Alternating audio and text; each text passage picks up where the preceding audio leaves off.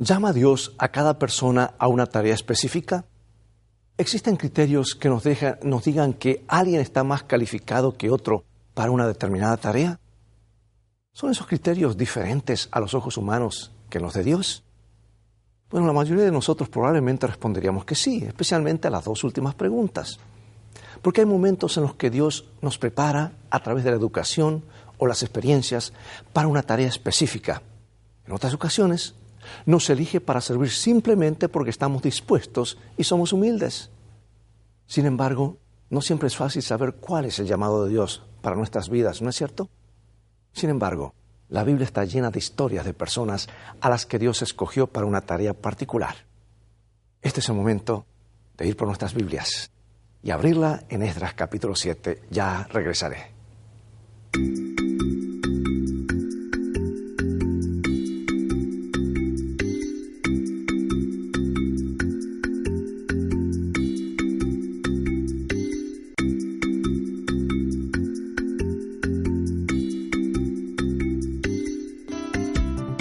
Lecciones de Vida, un estudio semanal de las lecciones de la Escuela Sabática. Comenzaremos con este versículo central de Esdras capítulo 7, versículo 27. Bendito Jehová Dios de nuestros padres, que puso tal cosa en el corazón del rey para honrar la casa de Jehová que está en Jerusalén.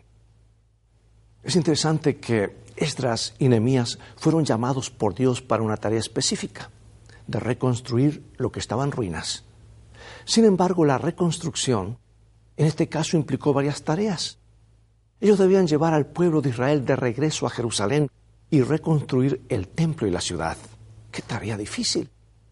Y al mismo tiempo debían enseñar a la gente acerca de Dios y sobre todo guiarlos de regreso a una relación de compromiso con Él. Habla acerca de un llamado de Dios y uno que también haya sido importante. Podríamos decir que Esdras fue elegido por varias razones. Número uno, estaba dispuesto a ir. Número dos, era líder. Número tres, era un escriba y maestro capacitado. Y también podríamos encontrar razones, razones adicionales. Pero hay un versículo que quizá demuestra mejor por qué se le dio esta tarea a Esdras. Veamos qué dice este versículo acerca de Esdras. ¿Y cómo fue que Esdras preparó o dispuso su corazón para buscar la ley del Señor y cumplirla? Versículo 10, capítulo 7. Porque Esdras había preparado su corazón para inquirir la ley de Jehová y para cumplirla, y para enseñar en Israel sus estatutos y decretos. En hebreo la palabra preparado o dispuesto es kun. La palabra puede traducirse como preparado, establecido, ser firme, establecer firmemente, ser estable o seguro. Por lo tanto, el verdadero significado de esta declaración parece ser que Edras establece firmemente su corazón o ha establecido en su corazón buscar a Dios, y eso es muy importante. Bueno, después de llegar a Jerusalén, Edras fue un modelo de lo que significa estar dedicado a Dios y enseñó la palabra de Dios en Jerusalén durante 13 años. Le puede haber parecido que no estaba haciendo ninguna diferencia durante esos 13 años, pero luego, una vez que se completaron los muros el pueblo convocó una asamblea. No porque alguien los hubiera obligado, sino porque querían hacerlo. Y la palabra de Dios que habían estado escuchando de Estras había echado raíces. Leamos varios versículos y veamos por qué fue elegido Nehemías. Vamos a ver ahora Nehemías 1, versículos 1 al 11. Palabras de Nehemías, hijo de Acalías. Aconteció en el mes de Kisleu, en el año 20, estando yo en Susa, capital del reino, que vino Anani, uno de mis hermanos, con algunos varones de Judá, y les pregunté por los judíos que habían escapado, que habían quedado de la cautividad y por Jerusalén. Y me dijeron, el remanente, los que quedaron de la cautividad allí en la provincia, están en gran mal y afrenta. Y el muro de Jerusalén derribado y sus puertas quemadas a fuego. Y cuando oí estas palabras me senté y lloré e hice duelo por algunos días y ayuné y oré delante del Dios de los cielos y dije, Te ruego, oh Jehová, Dios de los cielos, fuerte, grande y temible, que guarda el pacto y la misericordia a los que le aman y guardan sus mandamientos, Esté atento ahora tu oído y abiertos tus ojos para oír la oración de tu siervo, que hago ahora delante de ti día y noche, por los hijos de Israel, tus siervos. Y confieso los pecados de los hijos de Israel que hemos cometido contra ti. Sí, yo y la casa de mi padre hemos pecado. Y en extremo nos hemos corrompido contra ti. Y no hemos guardado los mandamientos, estatutos y preceptos que diste a Moisés tu siervo acuérdate ahora de la palabra que diste a Moisés tu siervo, diciendo, si vosotros pecareis, yo os dispersaré por los pueblos, pero si os volviereis a mí y guardareis mis mandamientos y los pusiereis por obra, aunque vuestra dispersión fuera hasta el extremo de los cielos, de allí os recogeré y os traeré al lugar que escogí para hacer habitar allí mi nombre. Ellos, pues, son tus siervos y tu pueblo, los cuales redimiste con tu gran poder y con tu mano poderosa. Te ruego, oh Jehová, esté ahora atento tu oído a la oración de tu siervo y a la oración de tus siervos, quienes desean reverenciar tu nombre. Concede ahora buen éxito a tu siervo y dale gracia delante de aquel varón, porque yo servía de copero al rey. Bueno, Nehemías tenía su corazón dispuesto para Dios y para la gente. Se preocupó cuando descubrió que las tareas en Jerusalén se habían detenido. Y Nehemías tenía pasión por la causa y al igual que Esdras se ofreció como voluntario para el trabajo. Y Dios respondió a sus oraciones y sus deseos. A veces tenemos la idea de que si amamos algo, no debe ser de Dios porque Dios solo nos dará tareas difíciles que quizás no querramos hacer. Pero sabes, si estamos caminando con Dios, el deseo de hacer algo que amamos es a menudo otorgado por Dios mismo. Dios quiere que tengamos pasión por lo que hacemos para Él.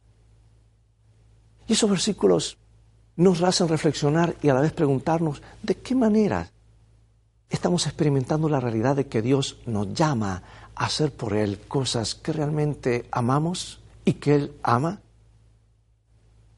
Sabe, los tiempos de Dios son exactos y Él los revela a través de sus profetas, porque nada hará el Señor Jehová sin que revele sus secretos a sus siervos los profetas.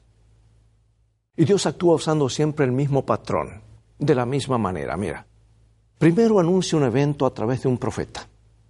El tiempo pasa y justo antes del cumplimiento del evento, Dios levanta un profeta, otro profeta, el profeta del cumplimiento, para anunciarlo y preparar a la gente. Y en la primera lección de este trimestre que estamos estudiando en lecciones de vida, estudiamos de cómo Dios llamó a Zorobabel, a Esdras, a ministerios especiales. Y en la segunda lección consideramos el llamado de Dios a Nehemías. Y debemos comprender que esos llamamientos se realizaron en armonía con la presencia de Dios. Por ejemplo, Dios movió a Zorobabel a hacer una tarea específica en respuesta al final de los 70 años de cautiverio que Jeremías había profetizado. Vayamos ahora un poco a las fechas. ¿Por qué son importantes las fechas? No son para confundirnos ni para complicarnos la vida, sino para establecer claramente que Dios es el Dios del tiempo. Porque en el reloj de Dios, en el momento indicado, vendría el Mesías, y eso es importante. ¿En qué año fue Edras llamado al ministerio? Fue el mismo año en que el rey Artajerjes emitió un decreto.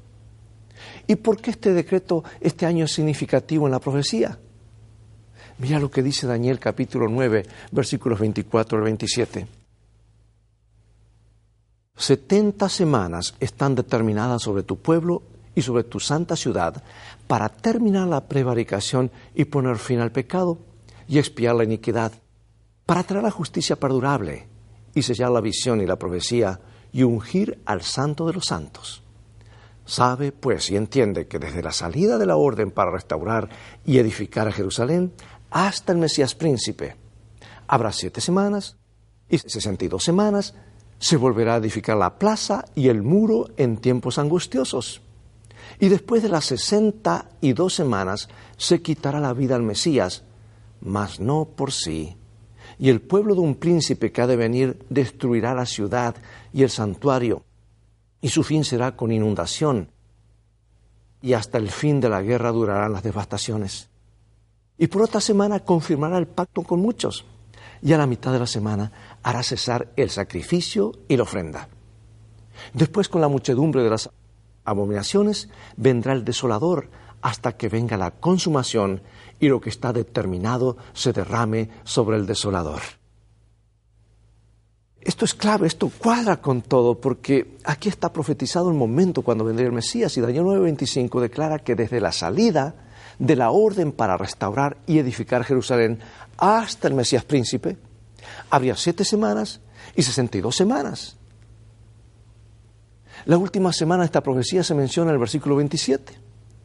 Y dado que una semana contiene siete días, y una semana profética equivale a siete, una semana profética entonces equivale a siete años. Eso está en números y Ezequiel. Por lo tanto, esta profecía habla de 70 semanas, lo que equivale a 490 años. La pregunta que debe responderse es, ¿cuál es la fecha del inicio de la profecía de las 70 semanas? Bueno, el texto declara que será a partir del momento en que se otorga el decreto para restaurar y construir Jerusalén. Oh, Dios es el Dios del tiempo. Todo lo hace en forma cronométrica. Hubo un total de tres decretos con relación a la restauración del pueblo judío. Ciro, Darío y Artajerjes dieron órdenes para las restauraciones.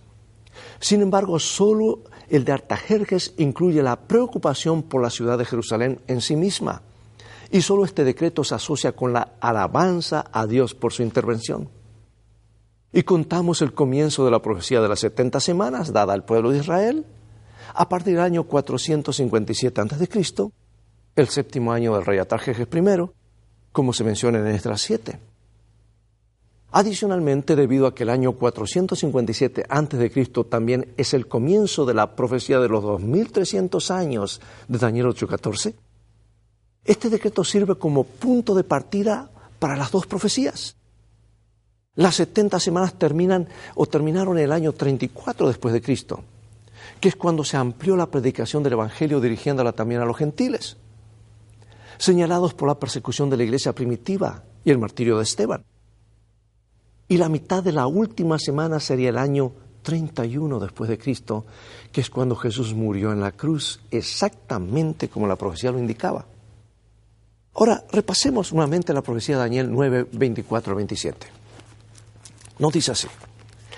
70 semanas están determinadas sobre tu pueblo y sobre tu santa ciudad para terminar la prevaricación y poner fin al pecado y expiar la iniquidad, para traer la justicia perdurable y sellar la visión y la profecía y ungir al santo de los santos. Sabe pues y entiende que desde la salida de la orden para restaurar y edificar a Jerusalén hasta el Mesías príncipe, habrá siete semanas y sesenta y dos semanas, se volverá a edificar la plaza y el muro en tiempos angustiosos, y después de las sesenta y dos semanas se quitará la vida al Mesías, mas no por sí. Y el pueblo de un príncipe que ha de venir destruirá la ciudad y el santuario, y su fin será con inundación, y hasta el fin de la guerra durarán las devastaciones. Y por otra semana confirmará el pacto con muchos, a la mitad de la semana hará cesar el sacrificio y la ofrenda. Después con la muchedumbre de las abominaciones vendrá el desolador, hasta que venga la consumación y lo que está determinado se derrame sobre el desolador. Amigo y amiga, Dios conoce el futuro, está en sus manos. Y aquí revela con sorprendente exactitud el ministerio de Jesús. Esto es más que fechas, amigo y amiga, hermano y hermana. Profecías como estas nos ayudan a establecer firmemente nuestra fe en el Dios que gobierna el universo.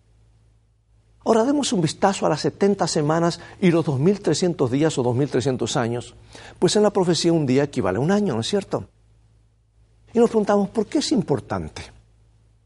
Así está descrita la misión y el futuro de Israel como nación, el ministerio de Jesús, y se prolonga hasta nuestros días cuando el juicio comienza porque la palabra determinadas, que se encuentra en Daniel 9:24, 70 semanas están determinadas, significa literalmente 70 semanas están cortadas o tomadas de un lugar. Y aunque la palabra que se traduce como determinadas no se usa en ninguna otra parte de la Biblia, se encuentra en la literatura judía y significa cortar de algo más largo. Y como Daniel 8 presenta la profecía de los 2300 años, cuyo punto de partida no se da en Daniel 8, Lógicamente se deduce que cuando el siguiente capítulo, Daniel 9, habla de 490 años determinados o cortados, pueden ser cortados solo de los 2300 años proféticos mencionados en el capítulo anterior. Después de todo, ¿de qué otro lugar se podría cortar ese periodo sino de una profecía más extensa? Vayamos ahora a Daniel 8, a la parte de la visión que no fue explicada. Sabes que hay muchas razones por las que la profecía de las 70 semanas Daniel 9, 24 27 y las 2300 tardes y mañanas Daniel 8, 14 van juntas. Aquí van algunas razones. Número uno, ambas son profecías de tiempo. Dos, la terminología específica de visión y entendimiento las vincula. Y tres, las interpretaciones de ambas profecías fueron dadas por Gabriel. Cuarto, la única parte de la visión que no se explica en Daniel 8 fue la visión sobre los 2300 tardes y mañanas, algunas veces traducidas como días, ¿verdad? Porque día en la profecía equivale a un año. En Daniel 8:14 tenemos justamente esta descripción de los 2300 años. Número 5. Daniel 8 contiene la visión y luego una interpretación parcial de la misma, mientras que Daniel 9 solo tiene una interpretación y en este caso la interpretación de la única parte de Daniel 8 que no fue interpretada, que es la profecía de los 2300 días de Daniel 8.14. La única parte de la visión que Daniel no había entendido. Y Gabriel vino a explicársela. Ahora, la información que se nos da en Esdras llena las piezas faltantes en las predicciones de la profecía del libro de Daniel.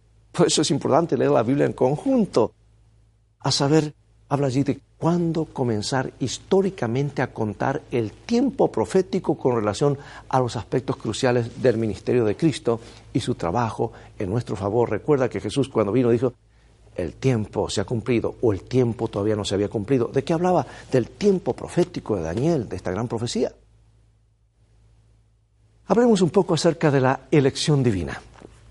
Se habla mucho acerca de si Dios nos elige o eh, cuando nos elige o nos elige para hacer algo específico. Muchos tienen ideas diferentes sobre el significado de esa elección. Veamos qué dice la Biblia acerca de nuestra elección. Vamos al libro de Romanos.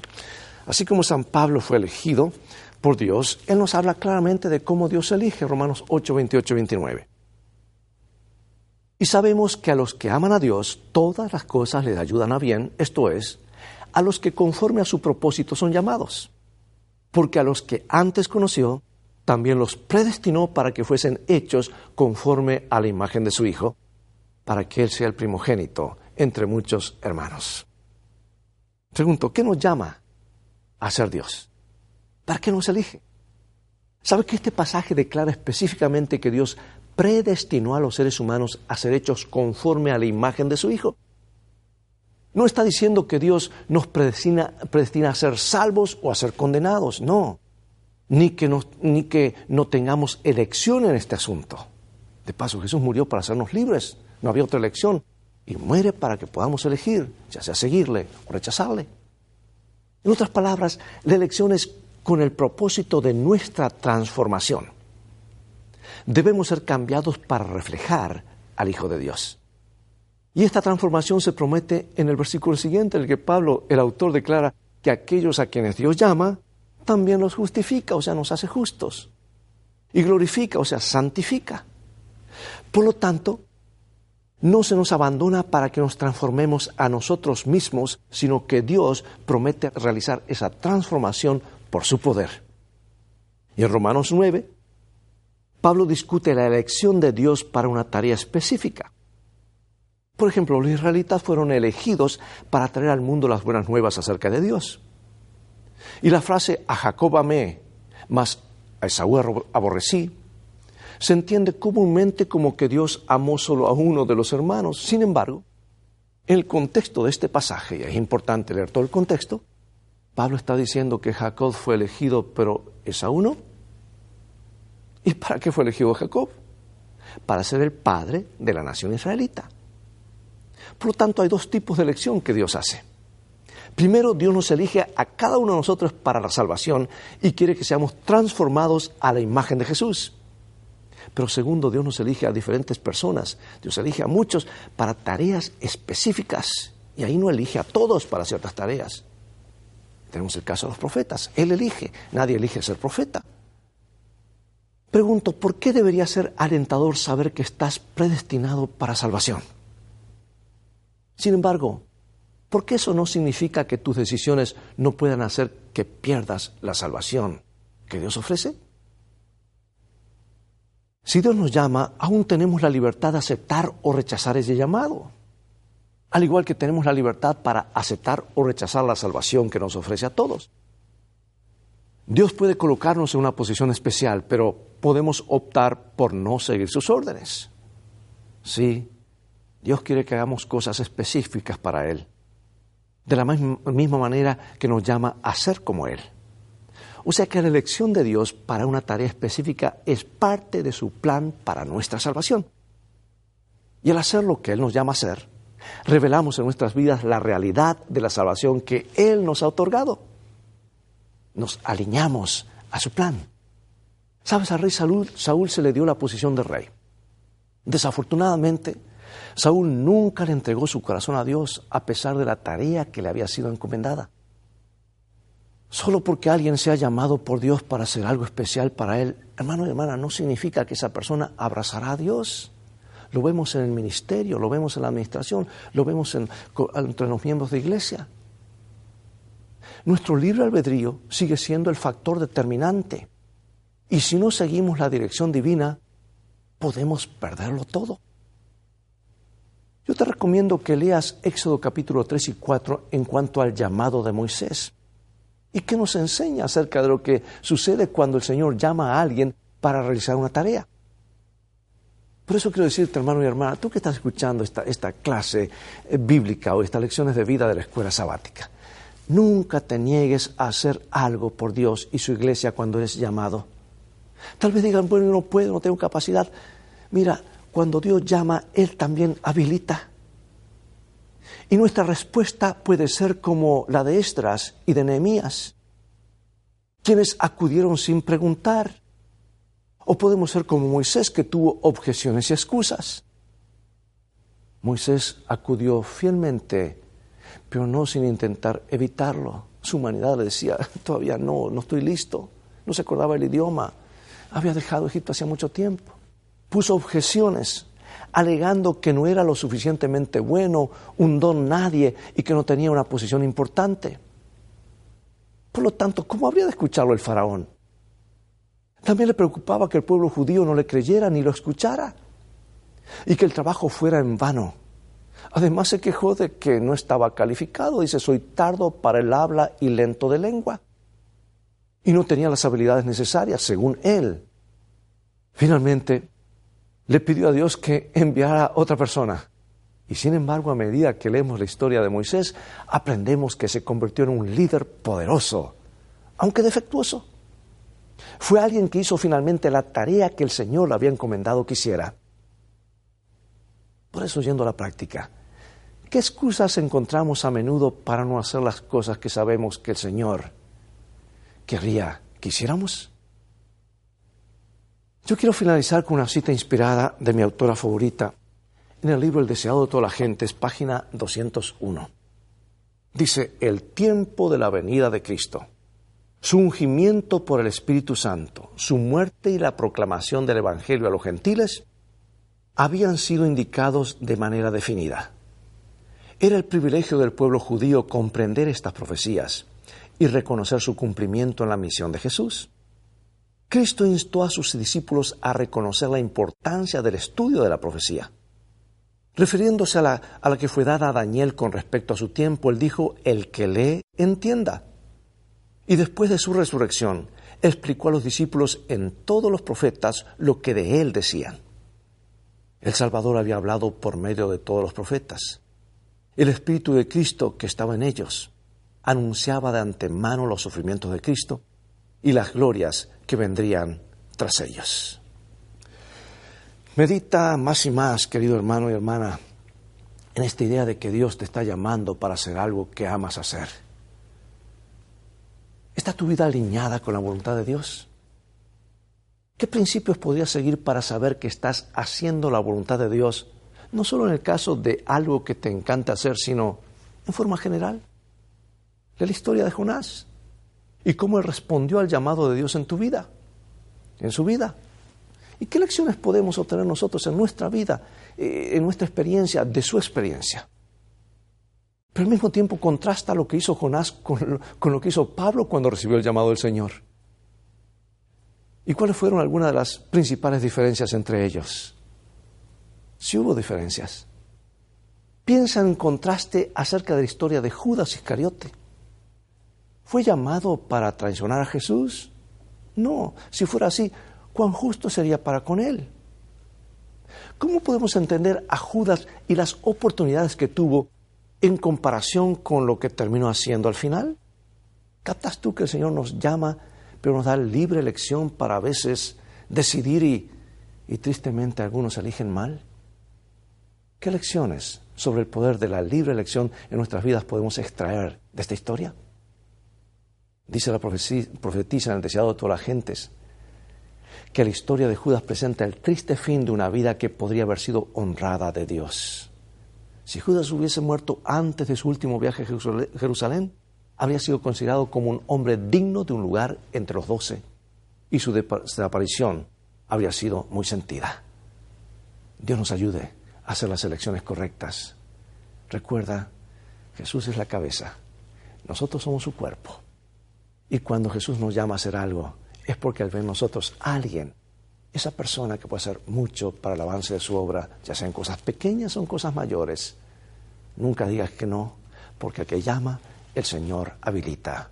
Así lo llamó a Esdras, Nehemías, Jonás, Pablo, tristemente a Judas que tomó otra decisión.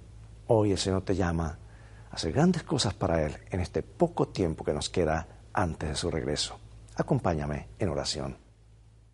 Gracias nuestro Padre porque nos das tu palabra y en ella tenemos la guía para seguir tus órdenes que de alguna manera nos hacen felices, porque no hay nada que traiga más gozo que hacer tu voluntad.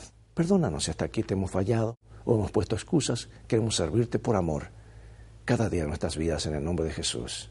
Amén. Bien amigos, ha llegado el momento de despedirnos y será hasta el próximo programa de la serie Lecciones de Vida. Invita a otros a sintonizar este canal. Transfórmate tú mismo en un canal de bendiciones, porque tú vales mucho para Jesús. Él te ama más de lo que puedes imaginar.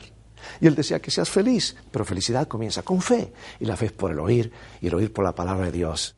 Dios te guarde y recuerda, tú vales mucho para Jesús, Él te ama más de lo que puedes imaginar.